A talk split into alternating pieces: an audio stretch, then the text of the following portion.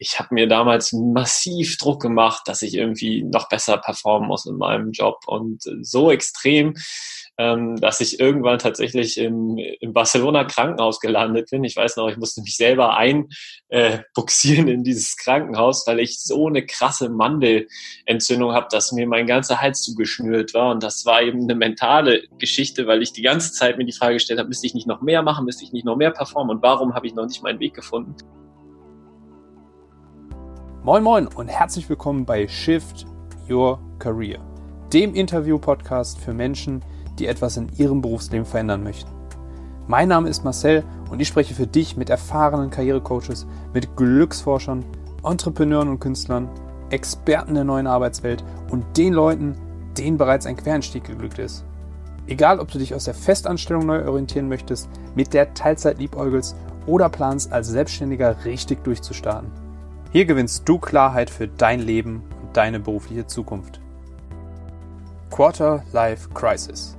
Die Phase im Leben, wo sich Papa ein Motorrad oder überteuerten Sportwagen kauft, findet heute etwas verfrüht statt. Angetrieben von ständigen Vergleichen im Netz und erhöhte Druck nach Individualität bringt mittlerweile mehrere Endzwanziger zu der Frage, warum das Ganze? David Blum hat genau das durchlebt. Heute verhilft der Podcaster, Coach und TEDx-Speaker jungen Erwachsenen dabei, genau diese Krise zu überwinden. Wir haben darüber gesprochen, warum vermeintliche Fehlentscheidungen großartig sein können, wie man es hinbekommt, sich besser zu orientieren und wie er persönlich zu seinem heutigen Schaffen gefunden hat. Und nun viel Spaß bei dieser Folge.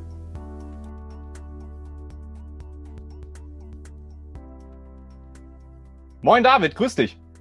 Moin Marcel, ich freue mich. Hi. Schön, dass du dabei sein kannst. Ähm, gleich zu Beginn eine Frage. Ich möchte die Leute nämlich jetzt direkt in so eine Situation reinholen. Ich habe nämlich ein YouTube-Video von dir gesehen bei TEDx. Ja. Das hat mir total gut gefallen. Und ähm, eine ähnliche Story hast du auch vor kurzem mal im Xing-Podcast schon bereits erzählt. Äh, vielleicht kannst du diese Geschichte einfach nochmal wiederholen ähm, und ein bisschen reinholen, so in deine Vergangenheit und wo du so herkommst. Hm? Gerne, alles klar. Ich versuche mich mal so ein bisschen zurück zu versetzen. Also ähm, das war eine Situation, von der ich geschildert habe. Äh, ich bin damals in meinem ersten klassischen Job äh, gewesen und zwar in Barcelona und habe dort als Business Development Manager gearbeitet für eine IT-Company. Frag mich nicht, wieso ich da gelandet bin. Es ist irgendwie einfach so passiert.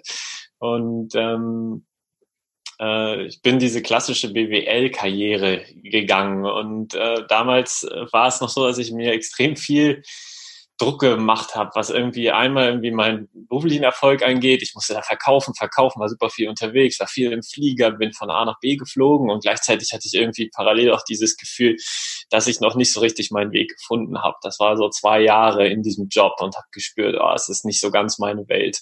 Und ähm, ja, die Story, die ich dort erzählt habe ähm, bei dem TEDx-Talk äh, oder bei dem Xing-Podcast, war eine Situation, ähm, das war irgendwie mitten im Hochsommer und ich habe mir damals massiv Druck gemacht, dass ich irgendwie noch besser performen muss in meinem Job und so extrem, ähm, dass ich irgendwann tatsächlich im, im Barcelona Krankenhaus gelandet bin. Ich weiß noch, ich musste mich selber einbuxieren äh, in dieses Krankenhaus, weil ich so eine krasse Mandelentzündung habe, dass mir mein ganzer Hals zugeschnürt war. Und das war eben eine mentale Geschichte, weil ich die ganze Zeit mir die Frage gestellt habe, müsste ich nicht noch mehr machen, müsste ich nicht noch mehr performen und warum habe ich noch nicht meinen Weg gefunden?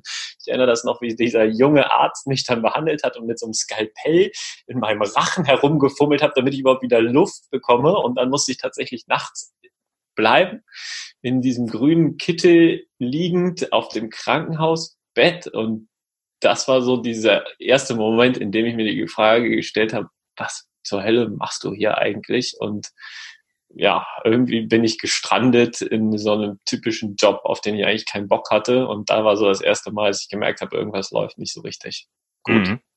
Was, wo kam dieser Druck her? Kannst du dir das jetzt rückblickend erklären, was so die Haupt, hauptexternen Faktoren waren, die dich da irgendwo ein bisschen zu gedrängt haben? Hm.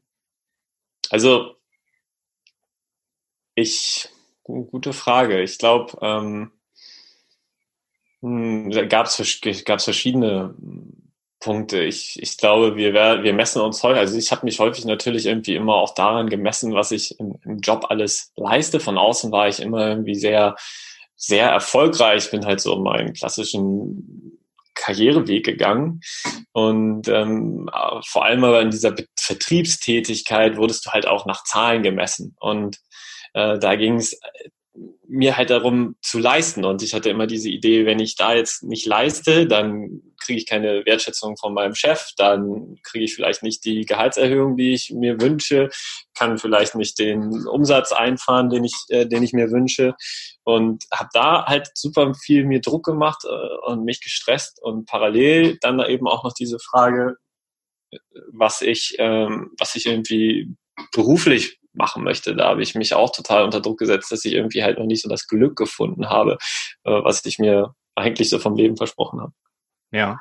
Wie war das mit so Familien und Freunden? Waren die auch äh, so, sag ich mal, sehr erfolgsgetrieben? Ging es da auch immer um, um Zahlen und um Messbares und um Gehälter oder war das eher nicht so ein, so ein Fall? War das, war, das, war das ein bisschen losgelöst von Familien und Freundeskreisen?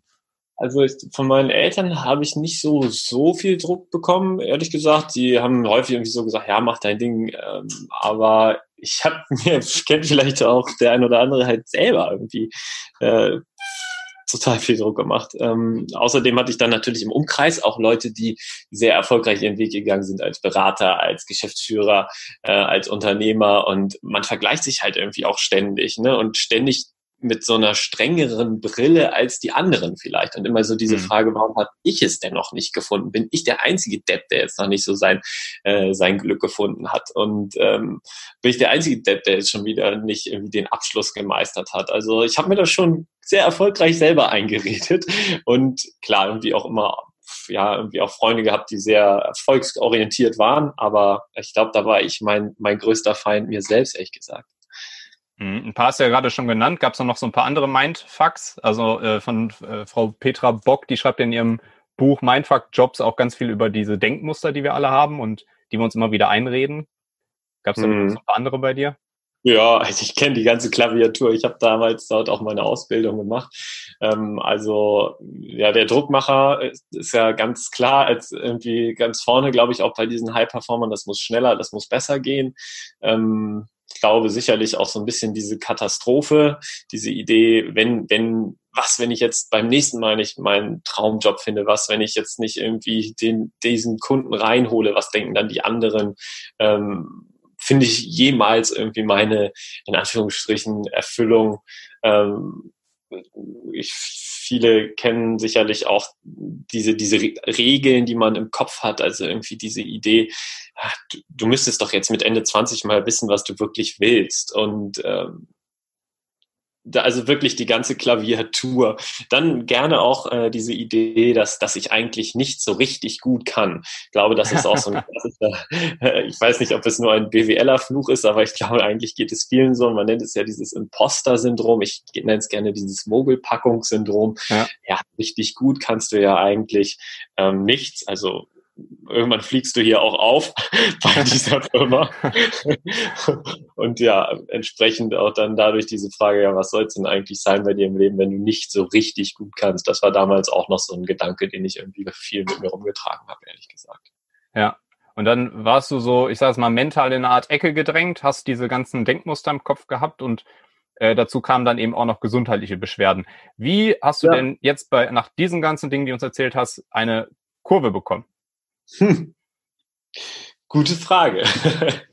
also ich glaube, das ist wirklich ein ganz schöner Strang von, äh, von, von Prozessen, aber von Steps, aber ich, ich, ich fange einfach mal an. Ja, fang bei Punkt 1 an, das äh, passt ja.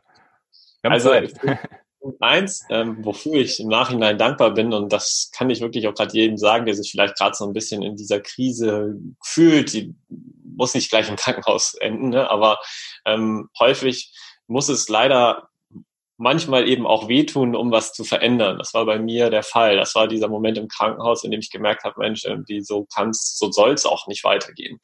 Ähm, und ähm, ich glaube, wir, haben häufig das Risiko oder es ist ein bisschen gefährlich, wenn wir so in diesem Okay-Status äh, ja. nicht gefangen sind, aber ich vergleiche das manchmal wie so, so, so ein Senfglas im Kühlschrank, das steht da schon eine Weile, das schimmelt noch nicht, deswegen lassen wir es im Kühlschrank, aber richtig geil ist es auch nicht, deswegen holen wir den auch nicht raus. Also es ist irgendwie nicht gut genug, äh, um, um richtig cool zu finden und nicht schlecht genug, um was zu, zu verändern. Und das war halt dieser Punkt, wo ich eben so ein bisschen über diese Kippe gekommen bin und meinte, nein, jetzt was Zeit, was zu verändern.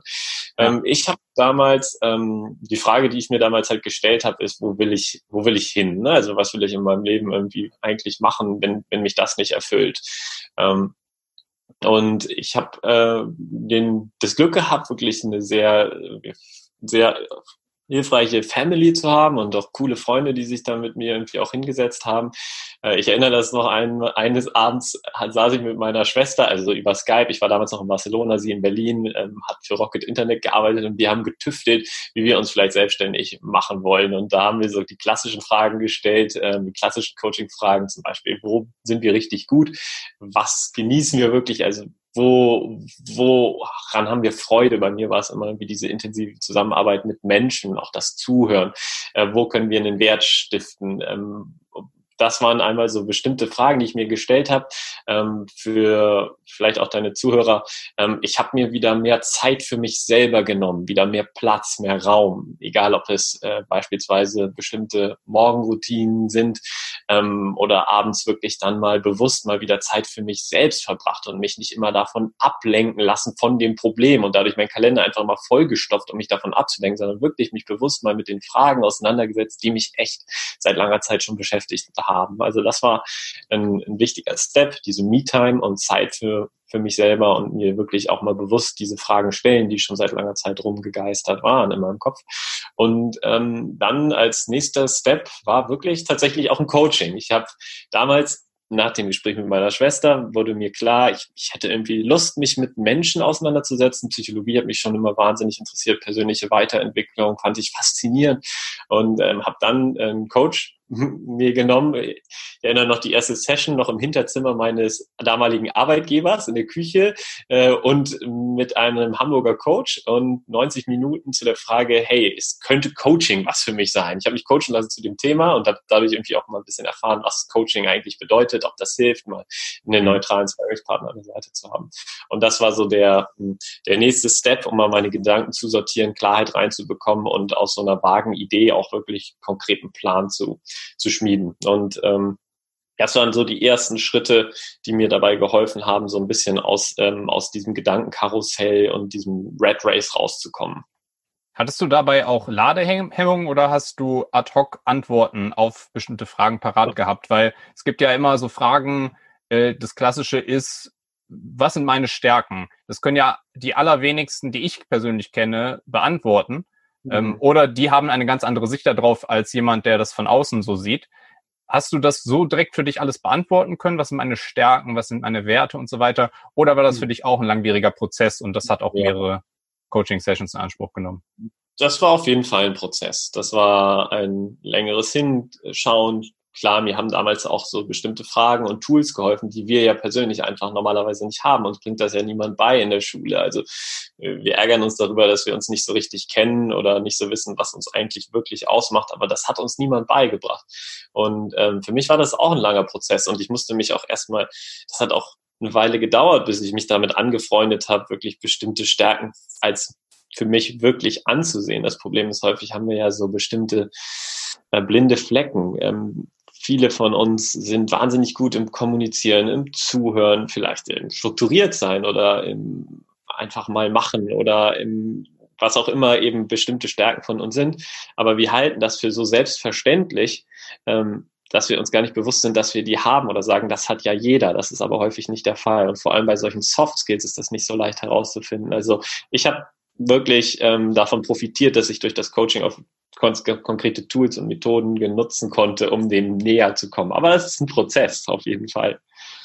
Also es, du hattest erst die Coaching-Session und hast in der Coaching-Session dir überlegt, naja, vielleicht könnte Coaching was für mich sein, oder hattest du vorher auch schon mal drauf geschielt? Ich hatte schon vorher mal drauf geschielt. Ähm, ja, ja. Mich hat immer wieder der ein oder andere angesprochen und gesagt, David, das könnte vielleicht sogar interessant für dich sein, weil du jemand bist, der sehr empathisch ist, der sehr äh, gerne zuhört. Meine Family und ich, meine Mom ist Verhaltenstherapeutin ähm, und mein äh, Papst war Anwalt und wir haben immer irgendwie am Frühstückstisch immer diskutiert und über den Menschen an sich gesprochen. Ich weiß auch nicht, das hört sich vielleicht ein bisschen schräg an, aber es war schon immer irgendwie meine, meine Leidenschaft. Wie tickt der Mensch? Und ähm, damals war der Coaching-Begriff natürlich auch schon irgendwie ein Thema. Der war vielleicht noch nicht so ganz abgegriffen, wie, wie, äh, wie er jetzt ist. Ähm, aber so diese Leidenschaft für, für Menschen und äh, Menschen mh, dabei irgendwie auch helfen, an sich zu glauben und äh, Selbstvertrauen zu tanken, das fand ich schon immer völlig faszinierend. Das war, ist mir damals persönlich, für mich persönlich noch nicht so gut gelungen. Ja, das ist mittlerweile anders.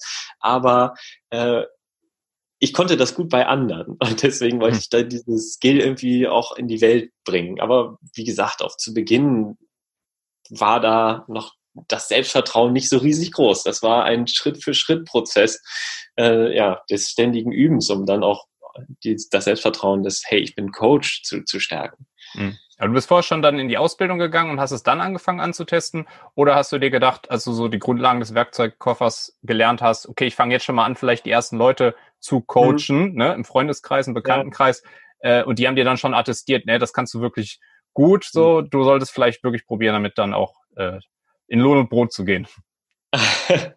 Gute Frage. Also das ist ja auch eine, eine, spannende Frage. Mir, meine, meine Klienten sind teilweise auch angehende Coaches ähm, und da ist häufig die Frage, hey, wann, ab wann fange ich an damit? Ähm, ich habe häufig ist es, glaube ich, so, dass man unbewusst schon fast manchmal, wenn es um das Thema Coaching geht, seine, seine, seine Mitmenschen coacht, offene Fragen stellt, sehr gut zuhört, ähm, fürsorglich ist. So, das war mein, mein, meine ersten Berührungspunkte unbewusst. Ähm, als ich dann mich dazu entschieden habe, wirklich meine Zelte bei meinem damaligen Job abzubrechen, ähm, einen Brotverdienerjob anzufangen und meine Ausbildung als Coach ähm, zu starten in Berlin bei der Dr. Bock Akademie, ähm, habe ich dann parallel dazu, dass ich erste Tools gesammelt habe, Step by Step erstmal Freunde und Bekannte gratis gecoacht, um dem näher zu kommen.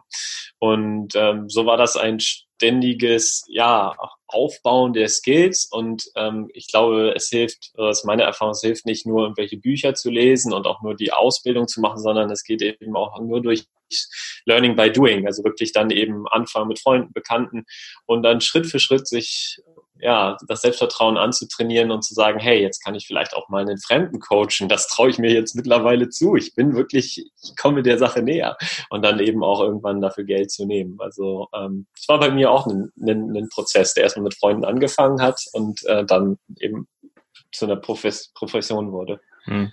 Okay, ich habe das Gefühl, wir sind jetzt ein bisschen vom Thema abgewichen. Die Folge könnte bis jetzt fast heißen, äh, warum Coach ein genialer Job ist oder so ähnlich. Vielleicht können wir noch mal einen Step zurücktreten und ähm, ja, vielleicht auch mal generelle Tipps ähm, aus, aus, dem, äh, aus, der, aus der Toolbox graben und äh, den, vielleicht kannst du den Hörern irgendwas an die Hand geben, wenn die jetzt das Gefühl haben, Mensch, ich bin Mitte, Ende 20 und ähm, habe das Gefühl, das, was ich gerade mache, da wo ich bin, ich bin hier nicht richtig, das stimmt alles nicht. Ähm, hast du neben dieser Selbstreflexion oder vielleicht ergänzend irgendwelche anderen Tipps, was Leute ad hoc umsetzen können, um dann auch mal ins Handeln zu kommen und irgendwie einen Weg aus dieser Krise rauszufinden? Hm, klar, also ich würde einfach mal so das ein oder andere wirklich pragmatische Tool geben, ja. Das ist natürlich häufig ein, ein, längerer Prozess, aber mal den Ball ins Rollen zu bringen. Also was ich empfehle, was ich damals auch gemacht habe, ist beispielsweise mal eine, eine, wenn es wirklich darum geht, hey, worauf habe ich eigentlich Lust? Was begeistert mich eigentlich wirklich? Ähm, häufig fällt es uns leichter, Dinge aufzuschreiben, die, die, auf die wir überhaupt keinen Bock mehr haben. Ja, also wirklich mal eine No-Go-Liste aufzustellen. Ich habe damals angefangen, äh, mal wirklich mal eine Liste aufzustellen, worauf habe ich gar keinen Bock mehr? Weshalb geht mir dieser Job auf den Keks, ja, und dann kommen vielleicht Dinge raus, wie ich habe keine Lust mehr auf diese politische Geschehen, ich habe keine Lust mehr darauf, dass das alles so lange dauert. Ich habe keine Lust mehr, Krawatte zu tragen. Ich habe damals Praktikum auch früher in, bei der Deutschen Bank gemacht. Das habe ich gehasst. Ja, da musste ich immer Krawatte tragen. Also habe ich gemerkt, dann ist das vielleicht auch diese Konzernwelt nicht mehr mein Ding. Also vielleicht damit mal anfangen, äh, wirklich eine Liste aufzuschreiben von No-Go-Kriterien und dann sich mal zu schauen, was sind denn die Gegenteile davon? Also wenn es nicht das Politikleben ist äh, in dem Konzern oder wenn du sagst, es ist so langsam alles, darauf habe ich keine Lust mehr. Was brauchst du? Eine gewisse Dynamik. Okay. Ähm, dann würde ich mich auch fragen, also wenn es jetzt wirklich konkret um den Job geht, ne, wenn ich das habe ich richtig mhm. verstanden. Frage, ja, ne? genau. Ähm, ähm, was auch häufig hilft, ist mal äh, sich zu fragen über die letzten Stationen, äh, die man gemacht hat, egal ob in Praktika oder in, in Jobs. An welchen Tagen hatte ich Spaß? Wo, wo hat mir das irgendwo richtig Freude gemacht? Und manchmal sind es so bestimmte Tage, wo man sagt, da war ich auf einer Messe oder ähm, da habe ich eine Kundenpräsentation gemacht. Ähm, der Blick zurück, die Erfahrungen, die wir gesammelt haben, da warten häufig ganz viele tolle Schätze, wenn man mal genauer hinschaut und sich mal die Zeit zu nehmen und zu fragen, in den letzten zwei, drei Jahren, in den letzten drei Stationen, wo hatte ich coole, richtig coole Arbeitstage und was war da anders? Was hat mich daran irgendwie begeistert? Und da mal eine, eine, eine Liste zu schreiben. Ähm, dann schauen viele Leute auch erstmal irgendwie so auf diesen typischen äh, Jobfit, also was ich dort mache. Ähm, ich würde auch empfehlen, ne, was ich viel mit meinen Kunden mache, ist auch einmal zu schauen, hey, der, der, der Company Fit. Ähm, also ist es eine größere Firma, in der ich mich wohlfühle oder sind es vielleicht nur zehn Leute? Ähm, welche Menschen möchte ich eigentlich um mich herum haben? Mit welchen Leuten will ich Mittagessen und, und wo finde ich die? Was sollen die für eine, was soll diese Firma für eine Kultur haben? Hm, was, äh, wie viel Freiheit möchte ich, möchte ich haben, um sich auch vorzubereiten für bestimmte Vorstellungsgespräche, in denen man selber auch mal abtesten kann, passe ich wirklich hier rein? Also nicht nur diesen Jobfit, sondern auch den, ähm, den Company fit zu machen. Auch so Fragen, in welcher Stadt möchte ich eigentlich leben? Wann will ich aufstehen? Will ich vielleicht eher eine 9 to 5 leben oder äh, ist es okay, wenn ich eine 55 Stunden, 60 Stunden Woche habe? Ähm, es gibt auch so klassische, kann man googeln, Jobkriterien, ähm, die man sich mal vornehmen kann, vielleicht so zehn verschiedene Kriterien von Bezahlung bis äh, selbstständiges Arbeiten über Work-Life-Balance und so weiter. Und da mal wirklich mal zu schauen, was sind eigentlich die wichtigsten Kriterien? die, hm. äh, die, die mir wirklich wichtig sind, weil häufig schauen wir auf das Gehalt und das ist aber manchen gar nicht der größte Faktor. Ne? Ähm, und sich da Schritt für Schritt näher zu kommen und ähm, ja, ich sag mal, auch ehrlich zu sich selber zu sein und dabei hilft natürlich auch ein Sparingspartner, aber das sind so zwei, drei Tipps, äh, mit denen man mal so das, den Ball ins Rollen bringen kann. Hm. Macht es auch Sinn, diese Sachen zu verschriftlichen in einer Art Tagebuch oder vielleicht in so bestimmten Rubriken oder dergleichen, also dass, dass visuell auch was passiert? Oder sollte man das lieber ganz lange im Kopf durchgespielt haben, bis man sich dafür entscheidet, was runterzuschreiben? Weil manchmal ist das schwarz auf weiße, ist für einen dann ja auch gesetzt, so gewissermaßen. Ja. Also gibt es da irgendwie was in Hinsicht, so wie, wie ich, gehe ich da methodisch vielleicht noch ein bisschen konkreter dran? Ja, ich glaube, das ist erstmal eine Typsache. Ich würde immer empfehlen, dass, also bei mir hilft es total, Dinge aufzuschreiben. Einmal Gedanken, wir sind ja häufig so in unseren Gedankenkreise gefangen und äh, das zu externalisieren, mal bestimmte Ideen wirklich mal aufzuschreiben, unsere Gedanken aufzuschreiben, hilft total. Also die Tools, die ich jetzt gerade genannt habe, auch wirklich mal auf, auf ein Blatt Papier schreiben. Und das muss auch nicht in Stein gemeißelt sein. Es geht einfach mal darum, einen Anfang zu finden. Ähm, was ich auch wirklich meinen Kunden empfehle, die gerade vielleicht noch in einem Job sind, tatsächlich mal zu, zu reflektieren. Man kann abends ein kleines Journal führen und sagen, hey, was hat mir heute am Tag Spaß gemacht, welche Situationen und welche Situationen sind mir auf den Keks gegangen. Also es geht darum, mehr und mehr zum ähm, Experten seines Lebens zu werden und das hilft tatsächlich mal zu reflektieren und nur so kleine Notizen zu führen. Oh, jetzt sehe ich gerade hier Meetings mit zehn Leuten, das ist schwierig. Das macht mir überhaupt keinen Spaß. Ähm, da muss ich schauen, was, äh, ne, wie viele Meetings es vielleicht in meinem nächsten Job geben sollte und sozusagen sich immer ein Stück weit näher kommen. Also ich empfehle auf jeden Fall das, ähm, das Aufschreiben. Und was ich auch noch on top sagen kann, wenn es um diese Jobsuche geht, ich glaube, wir machen uns immer einen tierischen Druck damit, dass, dass der nächste Job dann irgendwie der richtige sein muss. Ich glaube, heutzutage sind wir in einer, in einer Kultur, in der wir die Jobs vermutlich regelmäßig wechseln werden und Flexibilität auch wahnsinnig wichtig wird. Und insofern ähm, kann ich auch nur sagen, es ist häufig ein Trial-and-Error-Prozess. Wir können Informationen sammeln und dann einen Job als nächstes suchen, der vielleicht ein bisschen besser zu uns passt. Ähm, und dann lernen wir aus dem Job wieder ein bisschen mehr über uns und möglicherweise ist es dann wieder Zeit zu springen. Und das darf man. Ähm, ich glaube, dieser, dieser, dieser klassische rote Faden und dieses mindestens zwei Jahre im Job äh, sein, das wird massiv überbewertet. Ähm, es geht darum, sich zu finden und entdecken und dafür darf man auch so ein bisschen das Jobjumping für sich entdecken. That's part of it. Ja, es sind keine Fehler, so wie es dann oft von manchen ja. Leuten betitelt wird.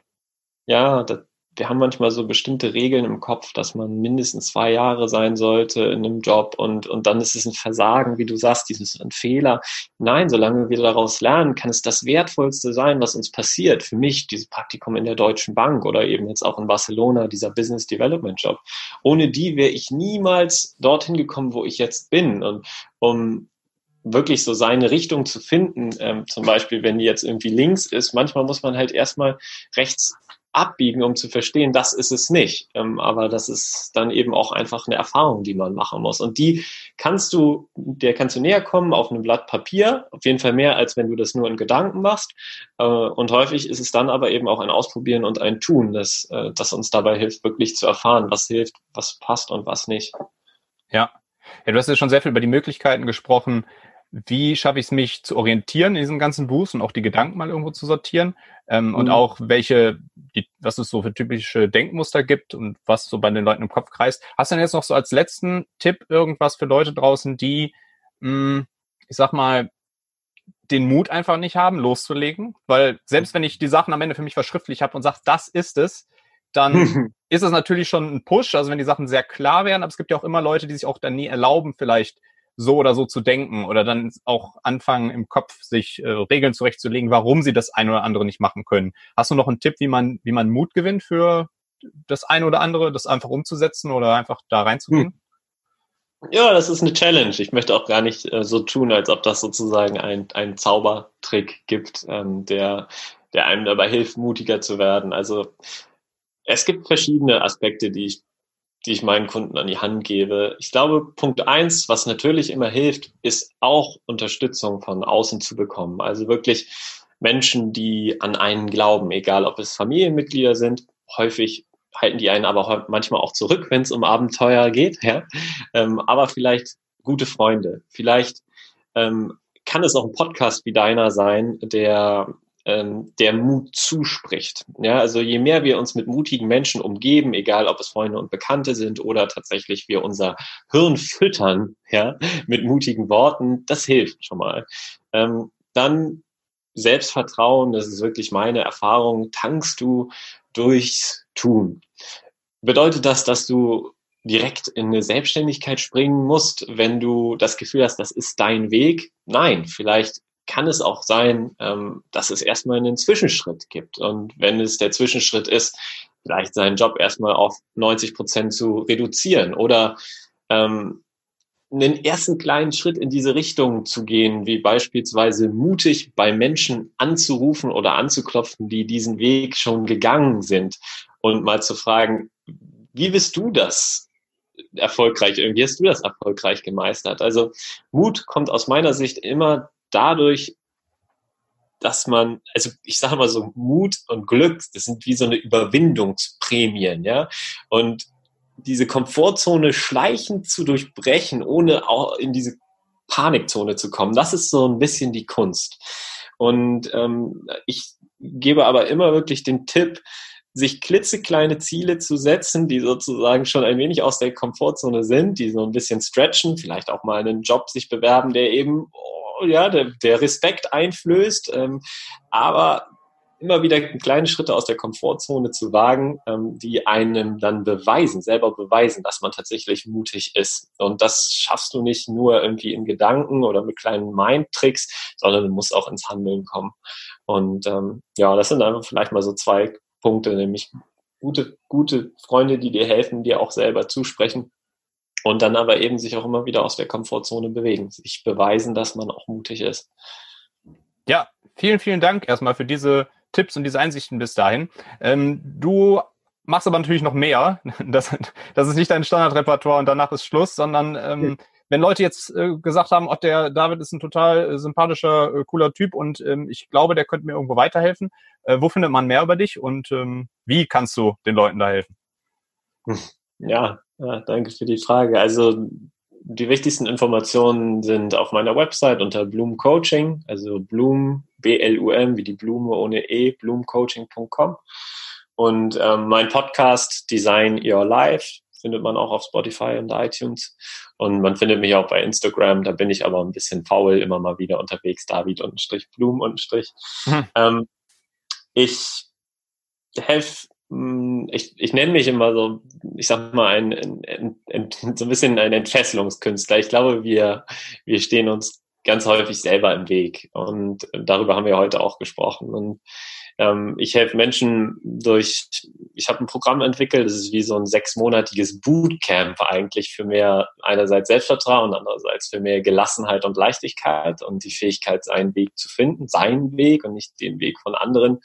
Und ähm, der basiert auf auf eigentlich normalerweise auf drei verschiedenen Säulen. Also einmal die Fähigkeit, wirklich sich wieder Energie zurückzuholen und wie so einen Schalter umzulegen aus diesem Trott, den man vielleicht kennt, wenn man abends ins Bett geht, wieder mehr Power, mehr mehr, mehr Lebensfreude zu, zu, zu bekommen und zu aktivieren und sich da unabhängiger zu machen von anderen. Ähm, dann eben auch das Thema, was wir angesprochen haben, nämlich die Selbstzweifel, die inneren Glaubenssätze. Das ist wie eine Software, die wir im Kopf haben und wie wir die knacken und uns die wieder neu programmieren. Das ist ähm, die zweite Säule, die ich Menschen oder bei denen ich Menschen unterstütze. Und die dritte Säule ist in die Umsetzung kommen. Auch das, was wir gerade gesagt haben, immer wieder kleine Projekte kreieren, sich wirklich konkrete Ziele setzen und ähm, die angehen, ohne ähm, dass man irgendwie in völlige Überforderung kommt, sondern einfach immer wieder sportlich neue Ziele setzen, die einen auch begeistern und irgendwie die Augen zum Leuchten bringen. Und ja, dazu gibt es mehr auf meiner Website und das ist so meine, meine Leidenschaft. Egal, ob es um Selbstständigkeit geht oder wirklich einfach darum, einen Job zu finden, auf den man Bock hat. Und ähm, ich weiß, wie schwierig das ist. Ich kenne das von mir selbst. Und es hilft dann, eine, eine Hilfe in Anspruch zu nehmen, weil man ist da nicht alleine. Ich wer da zuhört und gerade die Challenge hat, you're not alone. Hm. Ist eine Challenge in der heutigen Zeit mit so vielen Optionen, die man hat. Ja, richtig gut. Ich finde auch äh, total äh, spannend, dass du als einer der wenigen dieses Programm auf sechs Monate auslegst, weil ich bin oft irgendwelchen Coaching-Angeboten online oder woanders begegnet, die sind immer so auf drei Wochen ausgelegt oder vier mhm. oder fünf oder irgendwas, wo ich dann immer sage, wie wollen denn Leute innerhalb von vier Wochen wissen, was sie mit ihrem Leben anfangen wollen? Das ist ja auch irgendwo nicht wirklich, äh, nicht wirklich nachhaltig dann. Ja, sehe ich ganz genauso. Bin ich 100% einer Meinung. Also ich glaube, solche drei Wochen Programme sind solche Quick-Fix-Dinge, wo man dann das kauft und dann sich doch, doch wieder häufig schlechtes Gewissen hat, wenn man es nicht macht. Ja. Mir geht's darum, ähm, wirklich Persönlichkeit, die Persönlichkeit äh, zu stärken. Und äh, das geht über Aufbau von neuen Routinen, über Verhaltensweisen, über sich selber kennenlernen. Und das ist ein Prozess. Äh, das, äh, und, und das ist aber so rewarding, weil man wieder zu sich selber findet und sich selbst wieder ein besserer Freund wird und in sich selber wieder besser auskennt. Und das ist auch noch eine letzte Sache vielleicht. Es gibt nicht den Traumjob. Ich bin, ich habe den Traumjob auf meinem Papier von vor vier Jahren. Und trotzdem habe ich hier auch Challenges und Herausforderungen und, und, und Schwierigkeiten. Die wird jeder Job haben. Und ich glaube, wenn man ähm, lernt, sich selber liebevoll zu behandeln, äh, die kleinen Momente zu feiern, achtsamer zu sein, das Leben zu genießen mit allen Höhen und Tiefen. Das ist eigentlich so the real skill. Und klar hilft es, wenn man dann noch einen coolen Job hat. Aber ähm, ja, ich glaube, häufig denken wir immer, wenn ich den perfekten Job habe, dann bin ich glücklich. Häufig ist es eher andersherum. Schöne Schlussworte. Ähm, trotzdem habe ich noch eine allerletzte Frage an dich. Äh, ja. Und zwar habe ich, oder besser gesagt eine Bitte, vervollständige äh, bitte diesen folgenden Satz. Arbeit ist für mich? Ja, cool. Ich hatte jetzt die Möglichkeit nachzudenken. Ich habe immer noch keine Ahnung. Ähm, warte mal. Arbeit ist für mich ein wunderbares Instrument, äh, mich erfüllt zu fühlen und ähm, Kohle zu verdienen. Sehr, sehr gut, sehr gut. Ehrlich und aus dem Bauch heraus. Das sind doch immer die besten Sätze. David, vielen, ja. vielen Dank für dieses Interview und wünsche dir noch einen schönen Tag. Danke, Marcel. Dir auch. Mach's gut. Ciao, ciao. Ciao, ciao.